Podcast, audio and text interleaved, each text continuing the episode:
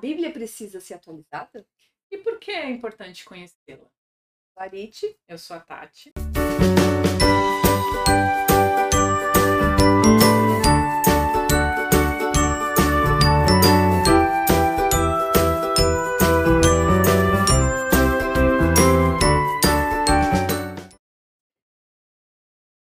Por que, que nós precisamos conhecer a Bíblia, Tati? Olha, boa pergunta, viu, Arite? Será que a gente consegue responder essa pergunta hoje aqui? A ideia é a gente pensar um pouquinho. E Jane Grey, nesse livro aqui, ela fala o seguinte: olha só. Como posso amar é, em quem não confio? Ou como eu posso confiar em quem não amo? A fé e o amor caminham juntos.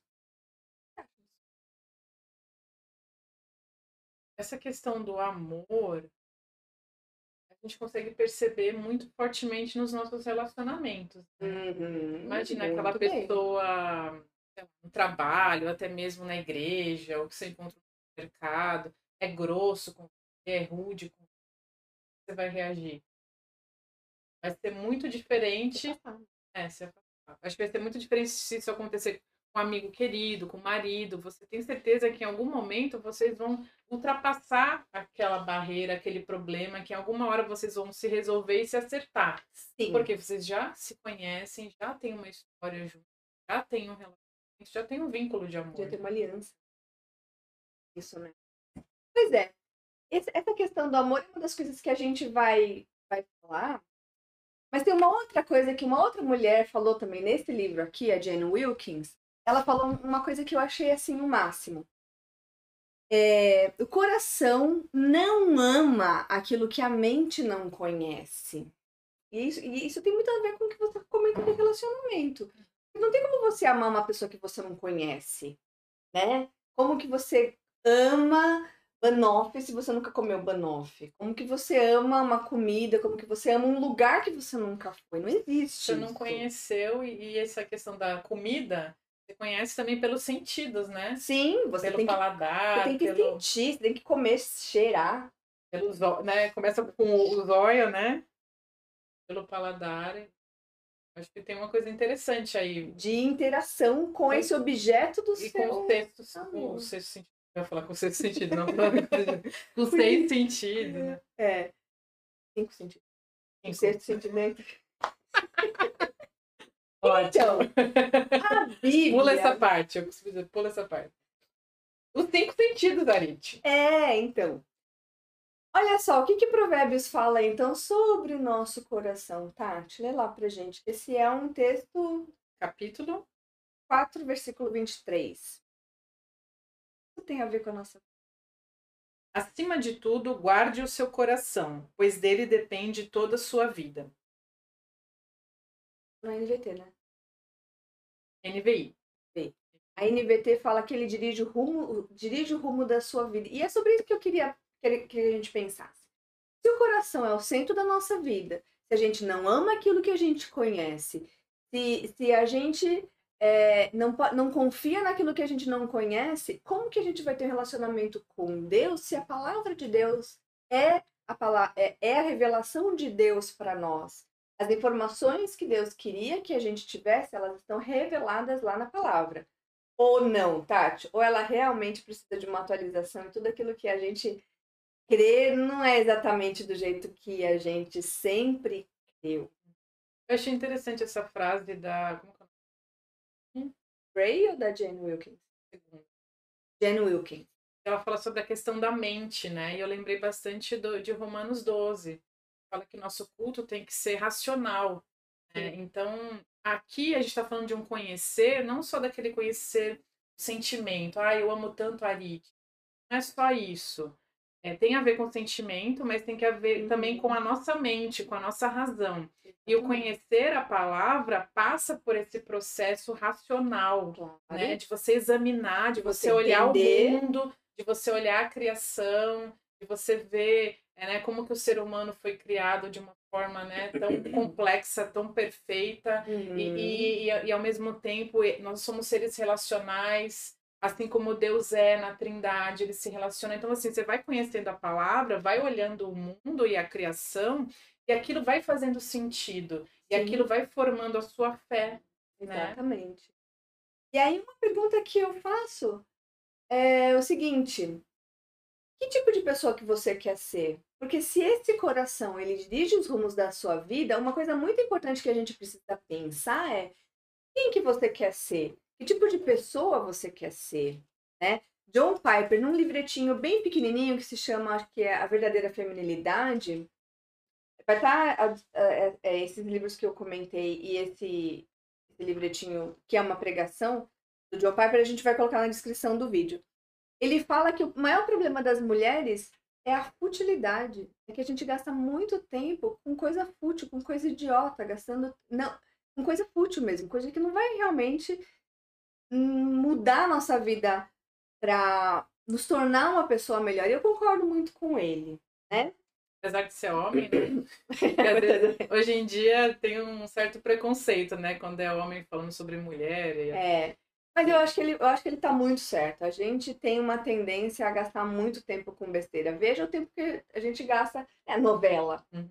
Caso bem clássico. É Uhum. quanto tempo que se gasta com novela? Qualquer outra coisa que não traz realmente grandes coisas pra gente, né? E aí a minha pergunta é: onde, onde a gente está colocando o nosso coração? E o que, que a gente está colocando no nosso coração? Né? Essa futilidade e assim, tem um certo tipo de futilidade que são coisas interessantes que a gente precisa para distrair quando a gente está muito, realmente muito cansado. Uhum. O problema da futilidade, ela toma muito espaço da nossa vida. É, né? Isso tem a ver que nem quando a gente falou na aula, no vídeo, né, na verdade, sobre modéstia, que a gente falou sobre a questão de que a beleza, os ornamentos, lembra quando, Sim, sim. quando fala sobre os ornamentos, as bijuterias, o ouro e tal, que aquilo não é o principal, Exatamente. né? Que o principal é uma vida é, pura, Piedosa. piedosa, né? De uma mulher que tem obras de bondade, né? A gente falou Exatamente. bastante sobre obras de bondade. Então, esse é o principal. Então, aqui Exatamente. também, que nem você está falando, a, a distração, as futilidades, as coisas que a gente faz, né? Que a gente não acha que são tão sérias, né? Que não são compromissos, que não é trabalho, nem nada disso. Tem o seu local, local. tem o seu momento, tem a sua Exatamente. uti- utilidade, né? Sim. mas não é o principal, não é o primordial. E se a gente está gastando muito tempo com essas coisas e nada com a palavra de Deus, Ou com as coisas de Deus, né? Porque a gente precisa de um momento para a gente se encher da palavra de Deus e um momento para a gente servir através e por causa dessa palavra, por causa dessas coisas de Deus, né? uhum, por causa desse conhecimento que a gente tem, por causa disso que a gente, relacionamento acontecendo, é que a gente serve as pessoas, que a gente trabalha e faz outras coisas.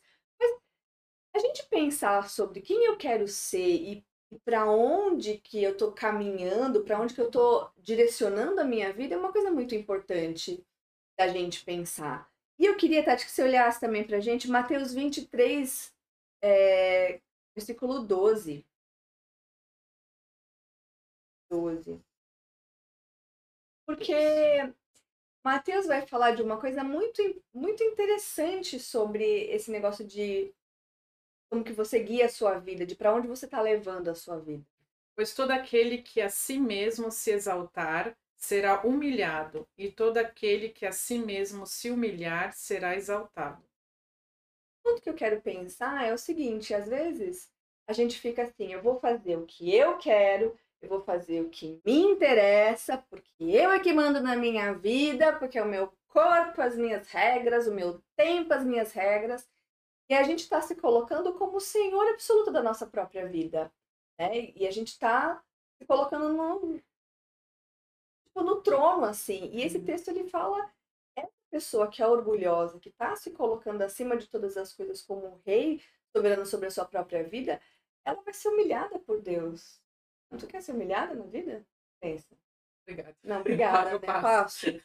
Exatamente. Então, qual, qual é a receita para o sucesso da sua vida? Qual é a receita para você ter uma vida que vale a pena?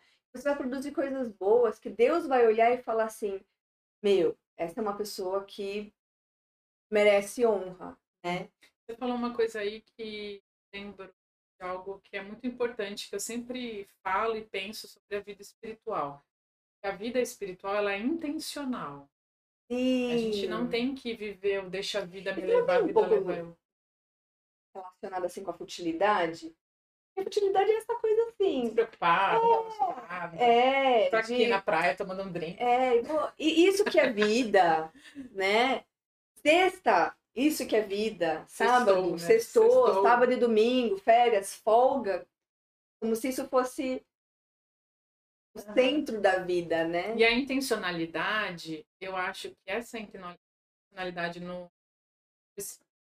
no espectro, no espectro, Espectro. o espectro que a gente está falando, é uma intencionalidade que ela é crente, ela crê. Ela, Ela crê que É. se você plantar, Sim. conforme a Bíblia fala, né, como Deus fala, a gente vai semear. Eu falei errado. Se a gente plantar, a gente vai colher. Eu Colher. falo, se a gente plantar, a gente vai semear. O Marcos falou assim pra mim, Tati, plantar e semear é a mesma coisa. É, plantar é. Essa intencionalidade, ela é uma, é uma intencionalidade crédula, ela tem fé de que se você Exatamente. plantar, você vai colher conforme Deus já disse. Sim. Então, assim, se você ficar lá no sofá sentado todo dia Vendo TV. vendo TV, gastando seu tempo com futilidades, né, como diz o Piper, o que, que você vai colher? Você vai colher uma vida Vazia. vazia. Quando você passar por dificuldades, quando a sua amiga passar por dificuldades, você vai ter para falar o quê? É verdade. A vida é difícil. Deus no controle. Ai, que não não tem mais nada para falar, porque você não semeou o tempo que deveria. Você gastou seu tempo com outras coisas, você priorizou outras coisas. Então a intencionalidade é algo crucial, sabe? Na, na vida da, né, da Na vida- ali. E na vida do cristão, essa intencionalidade tem a ver sim com a palavra de Deus. E nós cremos o que está em. Leia aí pra gente, Tati. 2 Timóteo 3, 16 e 17. E é isso que eu queria que, que a gente. Que a gente pensasse sobre isso, né? O rumo da sua vida, o que você vai ser quando crescer, passa por aquilo que você ama, por aquilo que está no seu coração. Uma coisa muito importante. 3, 2, né? 3, 16 e 17. 2 Timóteo 3, 16 e 17. Toda escritura é inspirada por Deus e útil para o ensino, para a repreensão, para a correção e para a instrução na justiça, para que o homem de Deus seja apto e plenamente preparado para toda boa obra. Então, ele começa com uma palavrinha muito importante. Toda a escritura, toda a escritura, ela é o quê? Útil. O que que é uma coisa útil? E tem um proveito, que você consegue tirar algo, extrair algo de, né? Sim. No original, fala- ela fala que ela é lucrativa. Que ela é, ela traz ganhos, né? Você pensa no lucro, você pensa no investimento. Não quer colocar o seu dinheiro num, num, num barco furado, comprar ações de uma empresa que, né, que tá mal das pernas. Você quer investir o seu dinheiro numa coisa que vai te trazer lucro, que vai te render, né? E o que ele tá, e o que ele tá falando da Bíblia é que é isso. Se você investe a sua vida em conhecer essa Bíblia, essa palavra de Deus, essa escritura, porque ela é, é de Deus, ela vem de Deus, você vai obter lucros. E qual é esse lucro? O lucro. O alvo, é, essa lucratividade que ela traz é porque ela ensina a verdade. E ela ensina a verdade é porque existe uma verdade a ser ensinada, né? A gente não E- está perdido. E existe um processo de aprendizado, né? Exatamente. Simplesmente não vai vir um ET e trazer um tubo no teu cérebro. e- Matrix. né? Transferência. Tipo, aham. Tem, você vai ter que ler, você vai ter que meditar, tem um esforço, tem um preço a se pagar. Sim, exatamente. Então ela ensina a verdade. A outra coisa que ela faz, ela é, ela mostra o erro. Então você percebe o erro da sua vida, você percebe que alguma coisa está fora do lugar, quando você também tem contato com essa Bíblia. Porque senão a gente fica naquela coisa assim, ah, eu acho que não é feio, não é ruim, não é pecado, eu, não, eu acho. Ou eu, acho, ai não, acho." Aritio, eu preciso orar. Orar antes. Não, pra ver se eu colega, tem um concordo monte aí com o que você tá coisa que falando. já está revelada, né? Que você não precisa orar, você precisa ler a Bíblia, Uhum. né? É isso que nós queremos. Outra coisa, fala. Não, não pode seguir. A outra coisa que ela faz é o seguinte. Você já, já, já teve numa situação em que você percebeu que putz, errei, não sei o que, que eu faço e agora também não sei para onde eu vou? Sabe quando você se perde no caminho? Você percebeu, eu cheguei, não era aqui que eu. Uma coisa estranha, não deveria estar aqui. Mas eu não sei para que lado que eu tenho que ir. Aconteceu alguma isso com você? Isso comigo direto. Mas o Waze me salva, né? Porque recalculando. Ah, você tá perdida no trânsito. No trânsito. Achei que era perdida na vida. Na vida, numa receita, em qualquer coisa. Desorientada. Desorientada, assim, em muitas coisas. Se você não tem o Waze, no caso, para recalcular o seu caminho, o que, que você faz? Tem que parar e perguntar para alguém, né? Não dá um desespero, assim? E agora, o que, que eu faço? Pois é, a Bíblia, ela também, ela não só fala assim, você chegou num beco sem saída, você tá no lugar errado, mas ela corrige no caminho. Então ela fala assim, ó, não é para falar, você falar mentira. Logo, você tem que falar o quê? Fale a verdade com seu irmão. Você que roubava, ela tá mostrando erro. Não roube mais. Trabalhe. Trabalhe ao ponto de você ser generoso e dar, né? Uhum. Um pouco do seu para outra pessoa. Então, ela faz isso com a gente. Ela ensina pra gente o caminho que a gente. aquilo que a gente precisa saber. Deus é bem direto, né? Ele não tá se escondendo. Passagens, muitas são assim, né? Faça isso. Exatamente. Aí a gente entra numa questão que é um, um, um, super assunto dessa questão de como que a gente interpreta a Bíblia, que isso vai demandar um certo esforço, um estudo bíblico e tudo mais. Mas depois a gente fala sobre o livro de como que isso, como os recursos que a gente pode ter para nos ajudar, mas sim, né? Deus revela. Eu ia falar para você aquele momento, aquela hora, Arit, que você começou lendo o versículo com toda a escritura. Aí eu lembrei de uma fala de um pastor que infelizmente, né, pregou hum. recentemente, né, que a, hum. a sua chamada, né, hum. foi sobre isso, de se a Bíblia precisa ser atualizada ou não. E infelizmente foi uma fala bem infeliz, né, porque não é só uma é... fala infeliz, é uma teologia de vida.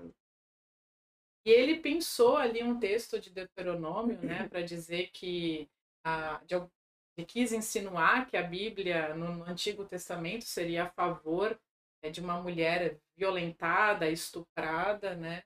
É, depois ser obrigada a casar com o ofensor, né?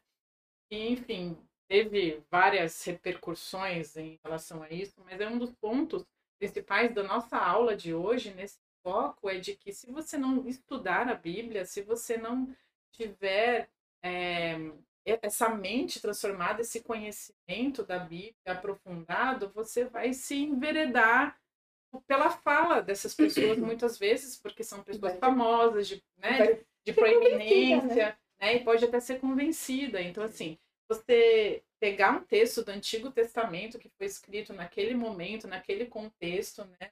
Dentro de uma lei civil para o uhum. povo de Israel, para você, né, você tentar Parece que ele usou a, tentou usar a Bíblia contra a própria Bíblia, mas de uma forma. Todo herege faz isso. De, não de uma forma hum, honesta, né? Porque é, você não precisa de um texto, daquele texto, para você confortar uma mulher que foi. Sim. Concorda? Você tem um Novo Testamento inteiro de, é, de palavras de, de Deus, né? Sobre como a gente ajuda, ajudar quem está necessitado consolar uhum. os que sofrem, enfim, tem uma, uma, uma, gama inteira. Então a Bíblia não precisa ser atualizada. O Novo Testamento já atualizou muitas coisas. Uhum. E naquele momento era algo específico, né? Uma, uma, uma contexto específico para o povo de Israel. e também tem um outro ponto, né? Que depois eu fui estudar um pouco mais essa, é, essa questão é aquela palavra que é utilizada naquele texto de Deuteronômio, hum. é, a, a versão que ele usou traduz para violentar, né? mas tem outras versões que utilizam como pegou e deitou com ela. Né? Então, dá, pode dar a entender e um espaço ali de ter um outro significado diferente do que ele usou. Né? Então é por isso também que é importante a gente fazer o estudo da exegese, que é você entender ali uh, o original, o texto no original, né? Então uhum. aquela palavra, muito provavelmente, claro que aqui eu não vou fazer um estudo né, sobre isso, mas muito uhum. provavelmente ali foi uma relação sexual consentida. Né? Mesmo porque em textos, no texto logo anterior, nos versículos logo anterior, ele dá uma regra para a mulher que foi violentada sexualmente e a pena não era, não era casar com, com quem violentou, né? Uhum. Então era um contexto totalmente diferente. Então não faria sentido, na sequência, Deus falar uma coisa diferente, dar uma orientação diferente para o mesmo, para mesmo crime, para a mesma situação né, de, uhum. de violência. Então dá muito a entender de que realmente foi uma relação consentida, por isso depois a orientação que o homem não simplesmente é, deite com a mulher, tenha relação sexual com a mulher e, e saia descompromissado. Ali uhum. tem um uhum. compromisso de casamento. De Deus protegendo a mulher também, né? Uhum. Enfim, então assim, esse é só um exemplo de como a gente simplesmente não pode sair por aí ouvindo sem parar e pensar, peraí, isso aqui faz sentido? Vou eu ler, vou eu estudar, vou conversar Exatamente. com o meu pastor, vou conversar com outras pessoas sábias, né? Vou olhar, por que não? O que, que aquela palavra no original significa? Né? A gente tem tantas ferramentas aí, aplicativos no celular, que você mesmo consegue olhar o que aquela palavra significa. Você vai olhar o texto anterior, né? Você vai olhar o texto posterior, uhum. você vai ver onde que aquele texto ali está encaixado. Né? Então, assim, é desonesto simplesmente alguém montar toda a sua teologia, todo o seu diálogo, toda a sua argumentação uma passagem de três versículos uhum. e colocar aquilo ali como uma verdade absoluta. Foi um, uma, um evento muito triste, né? E a gente não crê que a Bíblia precisa ser atualizada. Na verdade, quem tem que ser atualizado somos nós. Né? A gente ela, estudou pouco. É, ela precisa atualizar a nossa vida, é. né? Porque a gente está nesse processo de de, de sermos transformados à imagem de Jesus. Então, quem precisa ser atualizado sou eu por essa Bíblia. Uhum. Porque eu ainda gosto do meu pecado. Eu ainda peco todo dia, né? Uhum. E aí, uma coisa que a gente. É, é, e por isso que é importante a gente estudar, porque quando a gente estuda, entende um pouco básico, né? Que eu também não sou nenhuma expert, mas um básico de exegese, de hermenêutica, você pensa assim, poxa, tem um contexto. Sim. Vou olhar, vou parar e para olhar qual que é o contexto. Qual que é a realidade de hoje nós, enquanto igreja, né? Uhum. É, será que eu preciso mesmo daquele. Somente, só tem o Deuteronômio para consolar, uh, consolar uma mulher que foi estuprada? Não, a Bíblia é riquíssima. É toda a Bíblia. Né? né? Então não, não engula essas coisas assim, né? De primeiro. Na verdade, eu acho que não tem que engolir nem aquilo que a gente está falando. Tem que pegar a sua Bíblia, sentar na sua casa e olhar o texto para ver se é isso mesmo de verdade se está na sua Bíblia do mesmo jeito que a gente está falando aqui, se isso faz sentido para você diante de toda a escritura, porque é a escritura com a escritura que você compara. Você não comprar, você não pode comparar para ver se é verdade a Bíblia com a sociologia, a Bíblia com a psicologia, a Bíblia com qualquer coisa que seja. É Bíblia com Bíblia, é toda a escritura. E uma, coisa, uma coisa muito importante no final desse, desse texto que ele fala que esse texto fala é que ele tudo isso da Bíblia prepara a gente para quê? Para ter uma vida frutífica, Boas né? Que glorifica obras. a Deus. Exatamente. Prepara a gente para toda boa obra.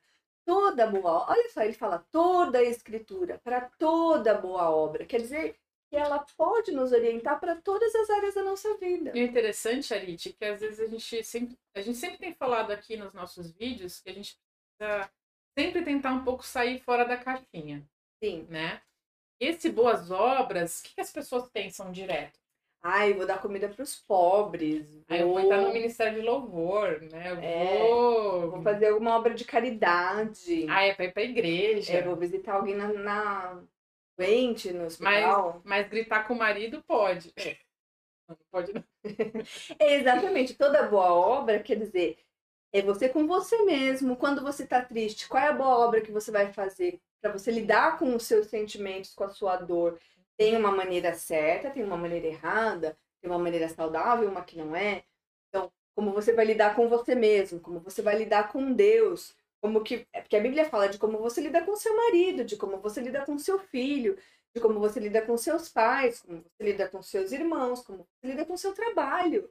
Será que o objetivo final, da, da, o ápice da nossa semana é a sexta-feira, sábado e domingo? Será que Deus realmente quis que a gente sofresse de segunda a sexta, massacrasse para só sábado e domingo ser, ser, ser, ser, a coisa melhor da nossa vida? Uhum. Não, não, não é assim. A Bíblia não fala disso, né? Não fala dessa maneira. Ela tem uma opinião, ela tem uma orientação para toda boa obra, para tudo aquilo que tudo aquilo que a gente está envolvido, todas as pessoas, todos os relacionamentos e enfim, é tudo, é toda. Uma coisa que eu percebo, Arit, é que o crente maduro, ele é honesto consigo mesmo. Né? É o tipo daquela pessoa que perdeu um parente, um familiar próximo num acidente de carro. Ele não é aquela pessoa que vai ficar, não, Deus, Deus, Deus, né, Deus está no controle, tá tudo certo, tá tudo bem, triste, tá tudo bem. Acho que ela lida com honestidade até mesmo com as, em relação às crises dela, em relação ao, ao sofrimento, à tristeza. É uma pessoa que ela consegue se autoanalisar, ela consegue entender, né, no contexto, como as coisas estão acontecendo, como que é, ela tem que ser verdadeira e honesta com aquele sentimento e viver uhum. aquele sentimento, porque a gente é humano, né? E esses sentimentos, essas emoções, a gente foi criado dessa forma. É, a Bíblia diz que Deus muitas vezes, né, vivencia, não, não de forma pecaminosa, mas vivencia esses sentimentos, né? Esses, uhum. A ira de Deus é justa, né? Sim, ele é, ama. É, Jesus esteve aqui e sofreu com muitas situações, né? Quem me dera que vocês fossem é, pintinhos para pôr embaixo das minhas enfim. Sim. Então é uma pessoa que ela não é negacionista naquele sentido da pessoa que tá sempre tudo bem, né? É. Então, mas e agora? O que, que você vai fazer? Né? A Bíblia tá aí, mas como será que a gente faz? O que, que agora? O que, que você faz? Como que vai agora? Essa é uma questão. Eu queria que você lesse 1 Pedro. Um. É um, é um texto meio longo. Eu não vou falar sobre cada ponto, mas eu queria falar só de uma maneira geral. Primeira, é, 2 Pedro 1, de 3 a 11. Pedro 3 a 11. Seu divino poder nos deu tudo do que, de que necessitamos para a vida e para a piedade, por meio do pleno conhecimento daquele que nos chamou para a sua glória, para sua própria glória e virtude. Dessa maneira ele nos deu as suas grandiosas e preciosas promessas, para que por elas vocês se tornassem participantes da natureza divina e fugissem da corrupção que há no mundo causada pela cobiça. Olha só, esse texto ele fala que a transformação vem através do quê? Pleno, pleno conhecimento. Como é que você vai ter pleno conhecimento de Deus? Através da escritura, né? Como a gente, como você falou, a, a piedade que é aquela aquelas coisas que você crê ligada com as ações da sua vida, né? Você não pode ter uma vida piedosa se você não conhece a Deus. E o que ele está falando nesse texto é que para você ser realmente piedoso, você precisa do conhecimento das verdades de Deus. Isso requer um esforço né, intencional. Você precisa se colocar é, é, nesse processo.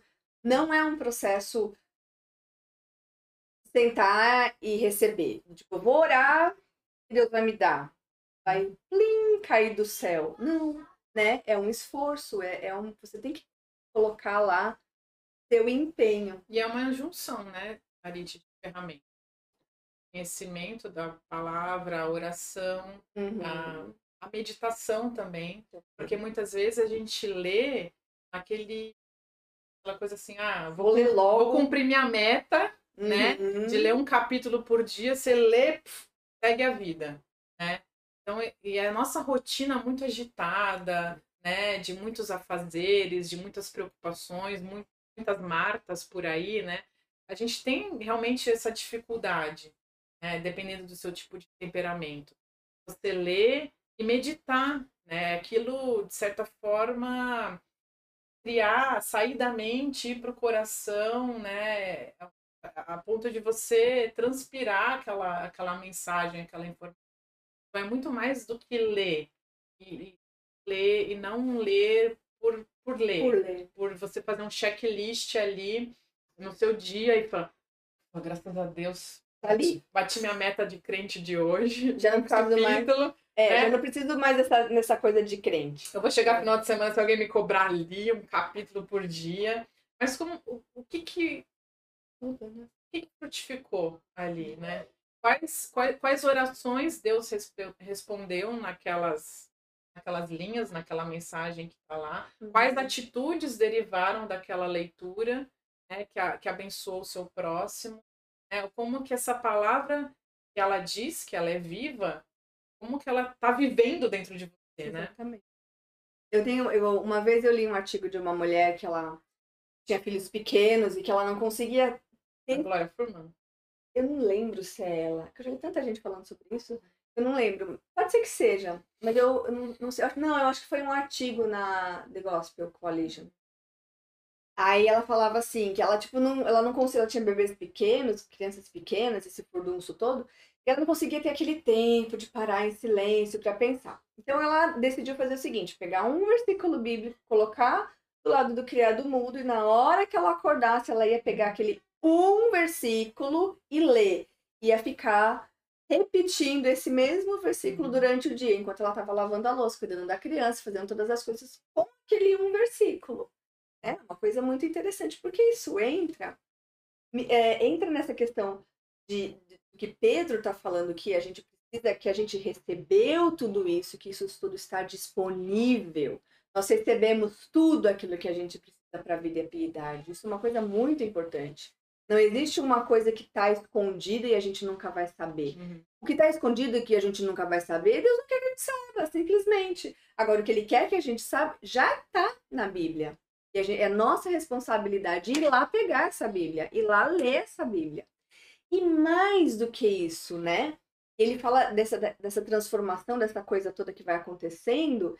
E aí eu lembro de Romanos 12, de 1 e 2 que você comentou lá no começo do, do, do, do nosso vídeo porque o que esse texto fala é que a, a transformação da nossa vida começa onde? Mente. Né? Transformai-vos. Transformar. Rogue-vos, pois, pelas misericórdias de Deus, que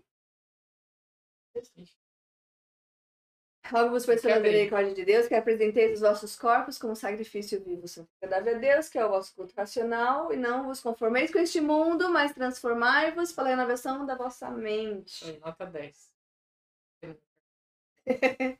então, transformai-vos pela renovação da sua mente. Me explica uma coisa, Tati. Você. Tá fazendo muita pergunta pra, hoje, você... pra mim hoje, tô ficando nervosa.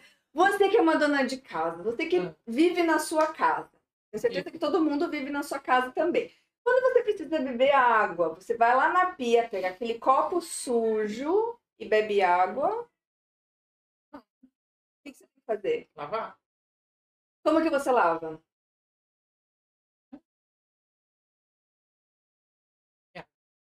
Hum, então, como que você renova esse copo a ponto de você poder beber? Você limpa ele primeiro.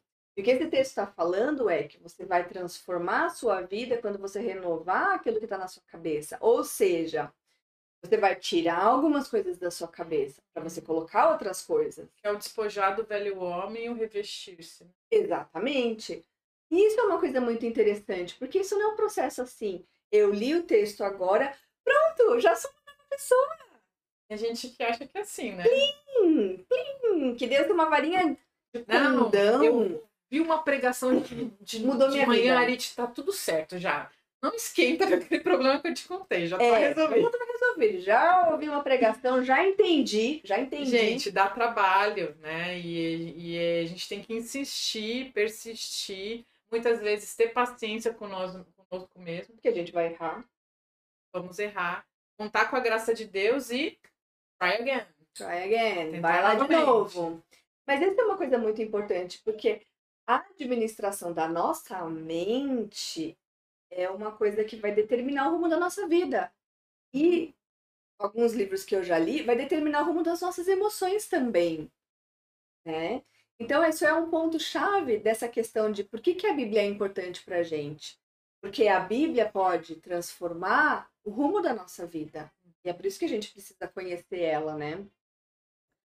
Agora tem um outro texto que eu acho muito interessante, que eu esbarrei com ele essa semana, que eu falei assim, putz, tem tudo a ver com, com o assunto desse vídeo. Leia aí pra gente, Tati, 2 Coríntios 10, 5. Porque esse processo de como que as coisas entram na minha cabeça, como que eu vou controlar a minha mente, porque não é meio que assim um mito geral de que eu não controlo o que tá na minha cabeça? Tipo, minha cabeça não para. Eu, eu às vezes tenho isso. Às vezes ela não para mesmo. Mas a grande questão é assim, eu não controlo o que, que a minha cabeça tá pensando. Então, eu costumo dizer que o nosso cérebro é um computadorzinho. É. Ele vai ali reproduzir, e aí na, na informática você vai, você vai lembrar, né, nas aulinhas ali É, no eu não, começo, não tenho que, essas aulinhas de informática. então você pode me ensinar. é, que açaí, é, tipo, nunca vai entrar, nunca vai sair nada que não seja a- a- aquela informação que entrou processada de alguma forma. Hum, Então, realmente, eu creio que muitas vezes a gente não controla mesmo o que se passa na nossa mente. Mas o que que a gente controla? Aquilo que a gente ouve, aquilo que a gente lê, aquilo que a gente vê, aquilo, aquilo que a gente fala, né? Que volta pro nosso ouvido. sim, e nosso também. cérebro. É retroalimentado. Então, né? o que, que a gente tem que tomar cuidado? Com o que entra, né? Então, de certa forma, pode ser que você não seja responsável por aquele pensamento, de certa forma, né? que surge. É, que surge na sua mente. Aquele medo. É, aquele pensamento ruim. Sim. Porque nós somos humanos também. Assim, a gente não vai ser perfeito. A gente nunca vai ter pensamentos 100% perfeitos. Sim. Esquece. Mas a gente tem uma responsabilidade com aquilo que a gente está se alimentando. É o quando o copo tá sujo. O copo sujou. Tem ali uma coisa ruim. O que, que você vai fazer? Vai deixar ele ali? Você tem medo do escuro. mosca? Você vai assistir filme de terror todo dia à noite? Não dá, né? Tem que assistir de manhã. Não, É um exemplo vai nem assistir. É um exemplo É. bobo, mas é fácil de entender. Né? Você, tem, Claro. você tem problema, sei lá, com qualquer outra coisa. Com, Você tem problema com com comprar demais. Aí, Oi. Aí você passa o dia inteiro aqui no Zoom, na Renner, na, vai na fa- privada. Não tem o que fazer, você vai no shopping? Não pode. Vai no É a-. É a intencionalidade, né? Sim. Exatamente. Já, já que eu já vou Eu falar. já mexi aqui, acho que eu já saí, era 10 sim. É, 10 5. Quer ler? É. Destruímos argumentos e toda pretensão que se levanta contra o conhecimento de Deus e levamos cativo todo pensamento para torná-lo obediente a Cristo. Eu acho que isso tem um- o, que, o ponto que eu quero pegar desse texto é essa questão do cativo. Porque isso tem a ver de como que essa transformação vai acontecer. Também não é uma coisa tão fácil ir de uma hora para outra. O que, que é um cativo, Tati? É um prisioneiro, né? Um prisioneiro que ele. Por que, que ele é prisioneiro? Estava acontecendo uma guerra. Né? Tinha um combate, tinha ali um embate. Ou ele foi sequestrado por um psicopata. Obviamente. Mas assim, é, é, a ideia de cativo é de eu peguei você à força e eu tô te Aham. levando para um lugar que você não quer ir, para fazer uma coisa que você não quer fazer, para estar num lugar que você não quer ir. É, é, é- E é muitas vezes esse prisioneiro nem é alimentado, né? também. Você deixa o seu pecado lá morrer de fome. Então, mas o que ele fica tá falando é que o que, que você leva cativo? O que, você tem que laçar, pegar Ah, sim. É o seu pensamento. Uhum. Porque você vai pegar esse seu pensamento e você vai obrigar ele Uhum. a se colocar na obediência a Deus, né? Uhum. Então isso é uma coisa muito importante. Porque às vezes a gente chega naquele ponto de assim, ah, será que eu devo namorar com esse menino? Ah, ele é tão bom. Tati, ele é maravilhoso, só não é crente. Uhum. Como é que tá o seu pensamento? Como é que tá o seu coração? Querendo mudar aquela orientação que muito tempo sobre isso. Qual é o processo que, que você precisa? Você precisa realmente acreditar que a Bíblia é a palavra de Deus, que ela não precisa ser atualizada e o seu pensamento tem que ser cativo à obediência de Cristo. Você vai direcionar a sua vida, o seu coração, o seu amor a obedecer aquilo que você já entendeu. E não falar assim, ah, entendi. Deus fala que não pode, que não é bom, que não tem sociedade, que não tem união, que não tem. É... Ele falou outra coisa: sociedade, união e união um descrente, mas eu acho que precisa ser uma atualizada, dar uma atualizada, mas eu vou orar, vou dar uma atualizada, porque sabe o que? Na minha igreja não tem nenhum homem que preste. Cara. Nós somos ótimas, né, para arrumar desculpa é. para fazer o que a gente quer. Exatamente. É aí não... que vem a honestidade. É. Ser honesto. E aí que vem uma outra coisa. O que, que é abolição? É vontade, né? É a vontade. É, vontade. É, é, a, é o ato pela qual a vontade toma uma determinação. Qual é a determinação da nossa vida? Né? A determinação da nossa vida é fazer as coisas conforme o nosso querer, e aí eu vou mudar a Bíblia que eu, que eu, do jeito que eu quiser, do jeito que eu achar conveniente, eu vou mudar é, as, as ordens de Deus. Eu tenho coisas... que seguir meu coração. Eu tenho que ser feliz. Seguir meu coração. É. Não, você não tem que seguir o seu coração, colega. Seu coração é enganoso.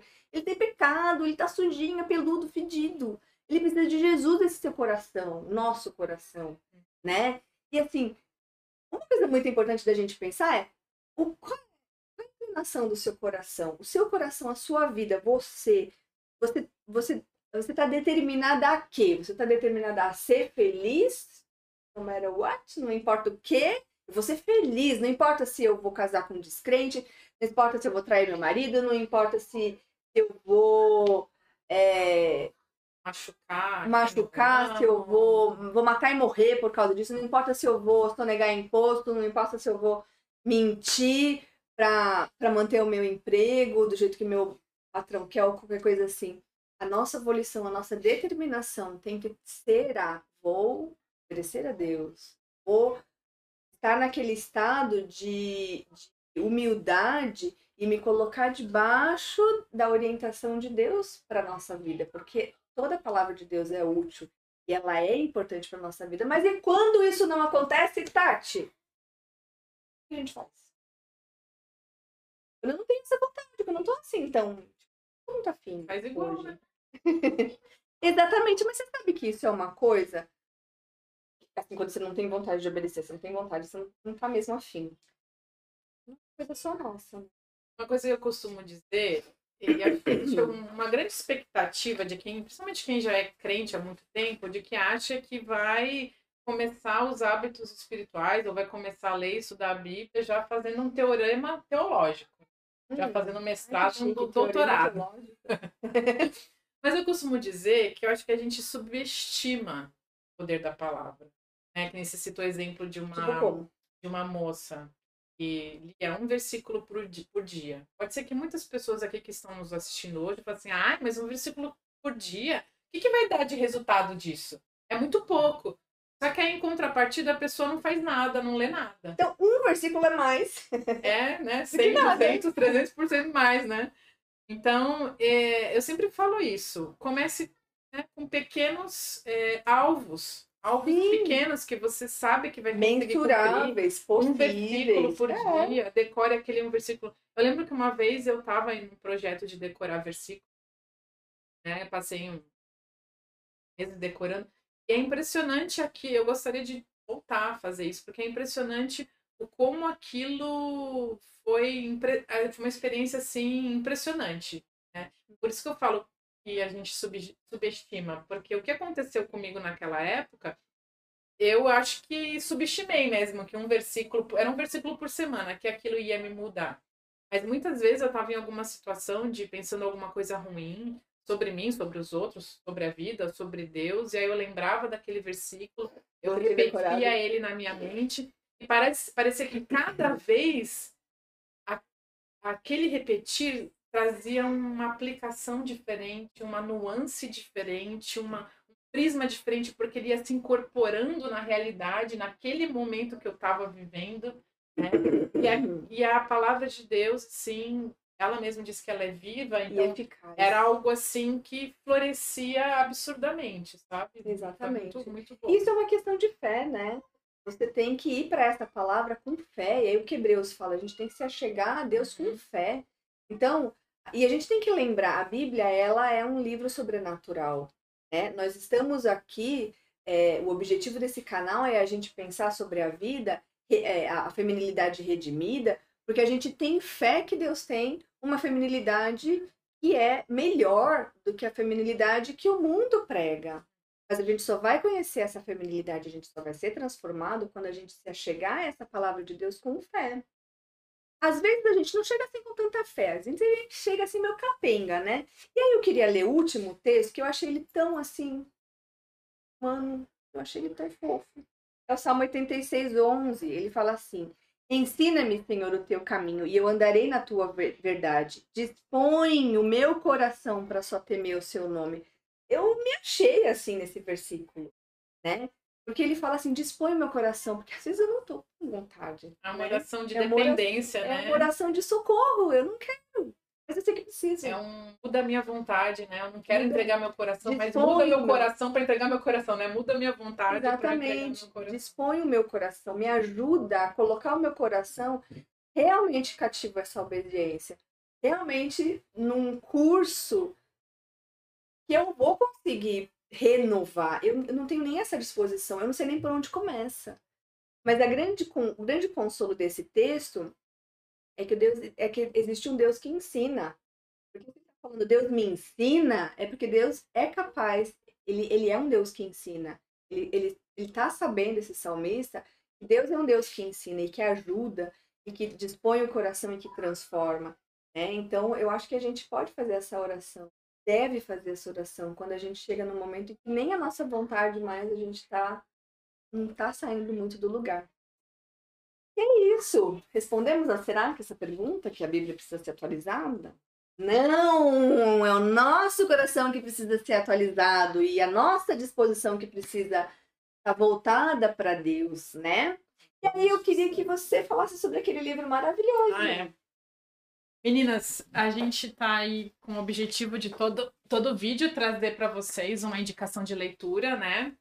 A gente gosta muito da, da arte de ler, né? Então, por que não indicar para vocês? Sim. Então, hoje eu estou indicando esse livro aqui do C.S. Lewis, chama O Grande Abismo. E o que eu achei muito legal nesse, nesse livro, Arite, e compartilho com vocês também, é que Lewis ele traz, ele é perito, né, nessa parte de fantasia, de, de ficção. Então, esse livro ele não é um livro, ele é um livro, é um lance de uhum. ficção. E ele fala sobre o céu e o inferno, basicamente, uhum. né? O, o, inferno ele coloca como uma cidade. Eu achei muito interessante esse ponto de vista. Ele coloca o inferno. Primeiro, no começo, ele faz um spoiler. Ele fala assim: olha, isso é, o livro ele não é uma adivinhação é um processo do que ele acha que é o céu e o inferno, não é uma interpretação bíblica, nada disso. É para ser encarado como romance de ficção. Uhum. É uma uhum. ficção. Ah, então, toda ficção, e ele fala, o Lewis fala isso, você analisa e tira uma moral. Sim. Vai ter uma moral, mas não é algo que é para representar a realidade, nem uma pretensão dele de representar o céu e o inferno. Mas aí ele coloca o inferno como uma cidade cinza, né? No uhum. livro, vou tentar não dar spoiler tantos. E... o que, você mais gostou dele? Aí ele coloca, é, ele coloca o céu, o céu como uma, inferno, como uma cidade cinza. E aí lá, as pessoas que moram lá são, ele coloca como fantasmas, são pessoas que elas não são reais, é como se elas fossem transparentes. Então, a casa do inferno chove e molha todo mundo. Tudo é fake, né, no inferno. Ele coloca dessa forma. É. E no, no céu é o extremo oposto. Tudo é sólido, tudo é muito real, tudo é muito firme, muito. Uhum. Aí ele coloca como a verdadeira realidade, né? Uhum. E aí o que eu mais gostei do livro, então, aí tem um personagem que é o observador, então ele vai viaja entre essas cidades, vai observando e, e descrevendo o local, né, e as interações, mas o que eu achei mais legal desse livro são os diálogos. Lá eles têm, no livro, o Lewis coloca diálogos entre essas pessoas fantasmas que uhum. vivem no uhum. inferno e as pessoas que estão no céu, que eles chamam de espíritos, de luz e tal. É meio. O termo é meio espírita, mas não é esse o sentido dele, né? Eu disse é uma ficção. Mas o que eu achei mais interessante é o diálogo, porque essas pessoas que estão no céu, os espíritos, eles tentam convencer os fantasmas a, a desejarem o, a, o céu. Mas no final você chega à conclusão de que nada que tem no céu atrai os fantasmas. Fantasmas que vivem no inferno, eles estão. É, eles, não quer, eles não desejam a Deus, eles não desejam a alegria que Deus é, pode proporcionar. Eles estão presos a projetos na terra, a fama, a trabalhos que já não fazem mais sentido e já nem existem no céu. Então, eles estão é, desejosos, o coração deles, a, a, a, alegria falsa, né? Porque em inferno tudo é falso, tudo é, é fake. Está lá. Então, em é, nenhum momento. O que a gente conversou hoje, né? É, então, em nenhum momento esses espíritos conseguem convencê-los de que o céu é algo melhor, melhor, que é algo desejoso, que é algo sempre está faltando para eles alguma coisa no céu tá lá. É, e aí ele coloca o céu como o lugar da verdadeira alegria. E aí uma, uma, uma, uma coisa que eu tirei de lição oral, exatamente nisso, é que essas pessoas, esses fantasmas, eles queriam muito todas as coisas que tinham na Terra. Que eram boas, mas que eram só um fantasma, eram só um espelho do que o céu realmente é. Uhum. Eles queriam o amor de pessoas da terra, mas não o amor de Deus, entendeu? Então não havia argumento que fizesse para aquelas pessoas é, desejassem que é verdadeiro ignorar o que é falso. Então, os diálogos eles são fantásticos, né, gente? É super eu, eu gosto de C.S. Lewis, então eu e é super fácil de ler e super fininho. É a grossura ideal que eu gosto, 150 páginas ali na conta. Você lê em uma semana. Você lê em uma semana, né? É. Então. Eu não sei se eu leio em uma semana, mas é, é, mas é super é tranquila. Assim. Mas é assim, uma leitura mais tranquila, é. né? Aquela leitura assim de, de relax. É. Essa leitura aqui já é. Você quer falar uma Não, você ia falar que é, é, o tipo de livro. É o tipo de livro que eu costumo chamar de livro sobremesa, eu chamo. São os meus livros sobre mesa, é, quando eu quero relaxar. relaxar. Né? Esse livro aqui já é um livro que vai te ajudar muito se você quer realmente entender o que, que é a Bíblia e você não sabe por onde começar. Esse livro aqui, Mulheres da Palavra, é uma mulher ensinando um pouco do bem passo, bem beabá, mas eu achei muito interessante isso que ela falou no começo, né, do amor. Super recomendo. E esse Oito Mulheres de Fé, essa Jane Grey é uma das mulheres que está na nossa vinheta, né? Muito bom esse e livro. esse livro também é muito legal. Muito. Super indico esse livro. Ele é desse Michael Haken, que é um historiador. tem a grossura ideal também. Ah, também. e, e esse, esse, sim, eu achei muito rápido de ler. Porque assim, ele, é. ele não tá tratando de nada realmente muito denso, assim, você não tem que ficar realmente pensando, você tá só conhecendo essas oito mulheres que são mulheres é, exemplos para nós. E o legal é que elas são muito diferentes, né? Muito. Tem solteira, tem casada, tem viúva, tem, tem rainha. Tem mártir, né? A rainha Marte, que morreu aos 15 anos, né? 17. 17, então nem deu tempo de, de casar. Ela casou. Por isso que ela se tornou rainha. Ah, essa parte eu não. Casou e morreu praticamente, né? Porque ela foi oito dias rainha, alguma coisa assim. É. Então tem teóloga, tem compositora de hino, tem. né? Tem, tem de tudo. Tem a Jenny Austen, famosérrima aí. Então tem de tudo, muito legal o livro. Então, assim, eu achei bem interessante por causa disso. Não é um perfil único de mulher. Não. Vai, né, serve para qualquer situação aí de vida que você tá, eu acho que você vai se identificar com alguma delas. Muito Exatamente. Legal. E é isso. Ficamos por aqui. Um beijo. Até o próximo vídeo.